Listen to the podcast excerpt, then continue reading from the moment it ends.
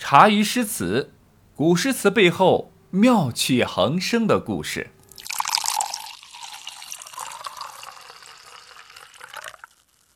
写茶余诗词唐诗的部分呢，就不能不提我们的大帅哥啊，宋之问同学。虽然这位仁兄呢是唐朝诗人堆里明明可以靠才华吃饭的，却偏要靠争宠，最后赢得毁誉不断的一个人。但他确实是唐朝诗人中最独特的那一个。宋之问的一生，从渴望名利到追逐名利，从一举成名到毁誉参半，他自己呢浑然不知，浑然不晓，却一生诗意陶然。平心而论啊，宋之问同学呢，其实还是是个啊才华横溢的饱学之士。十年的寒窗苦读，不仅为他赢得了功名利禄，也为他赢得了诗歌名声。说起宋之问的出身，其实并不高贵，但他有一个非常勤奋的老爹。据史书的记载啊，他的父亲宋令文呢，有三样绝学：一手好字儿，一手好文章，一身好武艺，世称三绝。宋之问和弟弟宋之悌、宋之训。自幼呢，也都勤奋好学，结果呢，各学得了父亲的一绝。宋之问呢，则专攻文学，终于呢，在诗坛上是闯出了那么点儿小名堂。后人谈起初唐诗歌，总是绕不过去沈宋体，因为沈宋二人对律诗的定型啊，做出了巨大的贡献。这里的沈，便是沈佺期；宋呢，便是宋之问。沈宋在文学的历史上的地位啊，主要表现在二人在五言律诗上面十分的精密，借此呢还把七言律诗呢使其规范化，在中国的诗歌发展史上有承前启后、继往开来之功。沈宋之中呢，又属宋之问呢更为的著名。同年的时候，宋之问呢就与初唐四杰之一的杨炯呢一起被分配到弘文馆上班。我们之前也说过了，这是一份没有实权，但是很体面的工作，也是神童的聚集地。换句话说，比杨炯小六岁左右的宋之问，他也是神童，官方认证的大 V 神童。之后呢，宋之问呢在弘文馆待到了十九岁，然后就去参加了唐朝的全国进士考试。毫无疑问，宋之问顺利通过考试。然后呢，就与初唐四杰之一的杨炯呢一起被招入弘文馆，负责了编撰和宫廷教育，也就是一个九品芝麻官。杨炯能忍啊，宋之问不能忍，他绞尽脑汁儿，想尽办法的想要获取进步。这时候的政治大环境呢，是武则天当权的时期。宋之问教学之余的另一项任务就是陪同武则天巡游和参加宴会。众所周知，武则天是一个非常爱惜人才的人。骆宾王奋笔疾书写出的一篇讨武檄文，全是对武则天的谩骂之语。然而，武则天听完之后，只感慨：如此贤才沦落在外，这是宰相的过失啊！宋之问知道武则天爱诗，就用尽洪荒之力，写了一些极尽阿谀奉承的诗给武则天看。把武则天那是天天哄的是特别开心，而他写这些拍马屁的诗句巅峰呢，就是在武则天举办的洛阳香山诗歌大赛上。当年武则天去洛阳香山寺游览，那天呢，他老人家心情不错，就叫随行的大臣们来个即兴赋诗，还拿出了一件锦袍，说谁的诗写得好，这件锦袍就赏赐给谁。大臣们一听啊，就来了干劲儿啊，个个挽起了袖子，就开始奋笔疾书。左使东方求啊，第一个交卷。武则天看到这他写的诗句之后呢，很是赞赏，当即就把锦袍赏赐给了他。这个东方求啊，有个好朋友，也是位大诗人，叫陈子昂。后面我们会说到他。所谓人以类聚，物以群分。这位东方球还是有点文采的啊，能跟陈子昂大诗人当好朋友的，那肯定没得话说。东方球呢，顺利夺魁没多久，宋之问呢，不紧不慢的就把他写的诗也送到了武则天手上。这首诗呢叫《龙门应制》，这首诗洋洋洒洒共写了四十二句，二百八十六个字，所以怨不得宋之问同学的比刚刚只写了四句的这个东方球同学呢交卷交得慢。在此诗歌当中呢，人家几乎把武则天游览洛阳龙门的事全部记录完了，而且还顺道盛赞武则天建立的新周朝呢是国泰民安、万象更新，那叫一个用生命在拍马屁啊！又准又狠，建议大家呢自己下去看上一看，体会体会啊。这首诗一出来，毫无疑问就把东方球单一的写景诗呢给比了下去。武则天一见这诗，立马眼睛发亮，她觉得这首诗更好，于是呢全然不顾先成者赐以锦袍的游戏规则，以及东方球和众人脸上大写的尴尬。把原本披在东方球身上的锦袍又脱了下来，赐给了宋之问。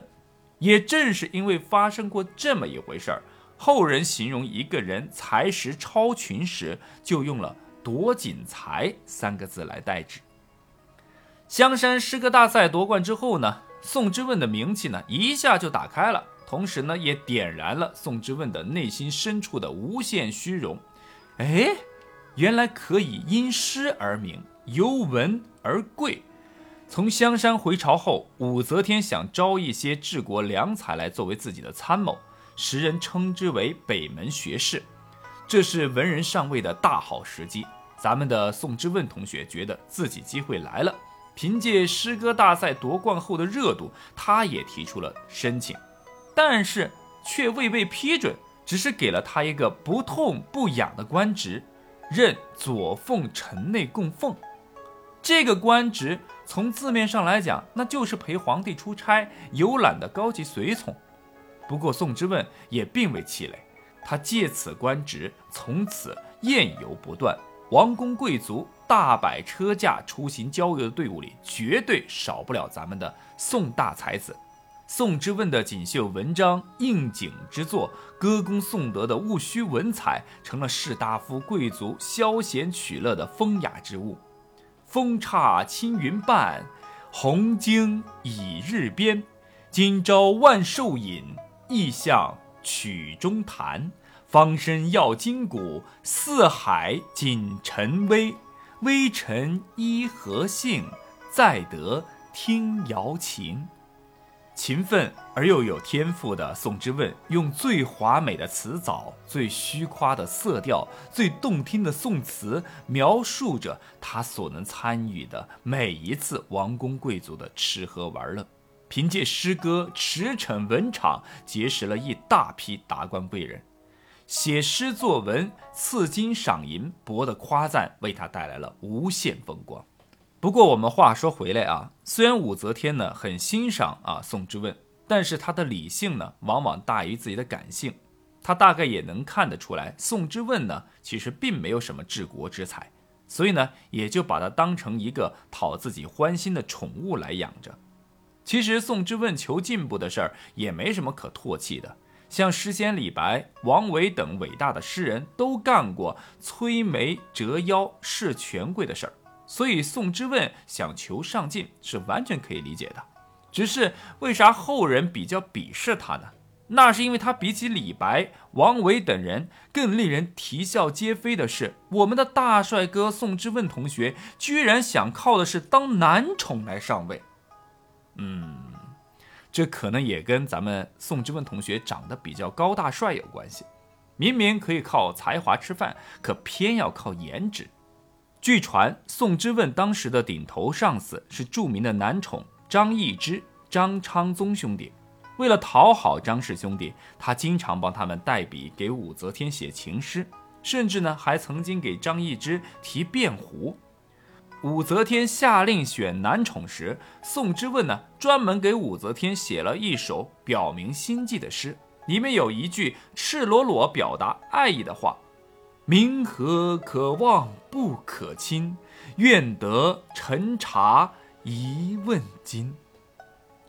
武则天看到这句诗句以后，跟身边的人说：“哎，我不是不知道宋之问有才华、懂情调，但我实在受不了他那味儿啊。”这话传到宋之问的耳里，令他大为羞愧。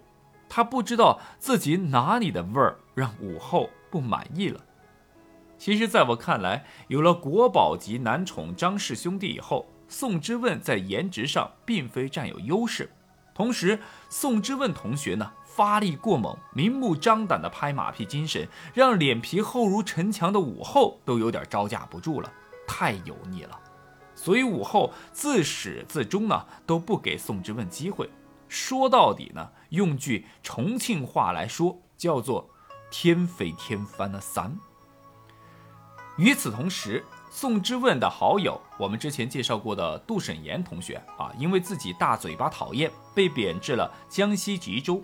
宋之问呢，也在极具的郁闷的情况下，写下了这首赠别诗，送别。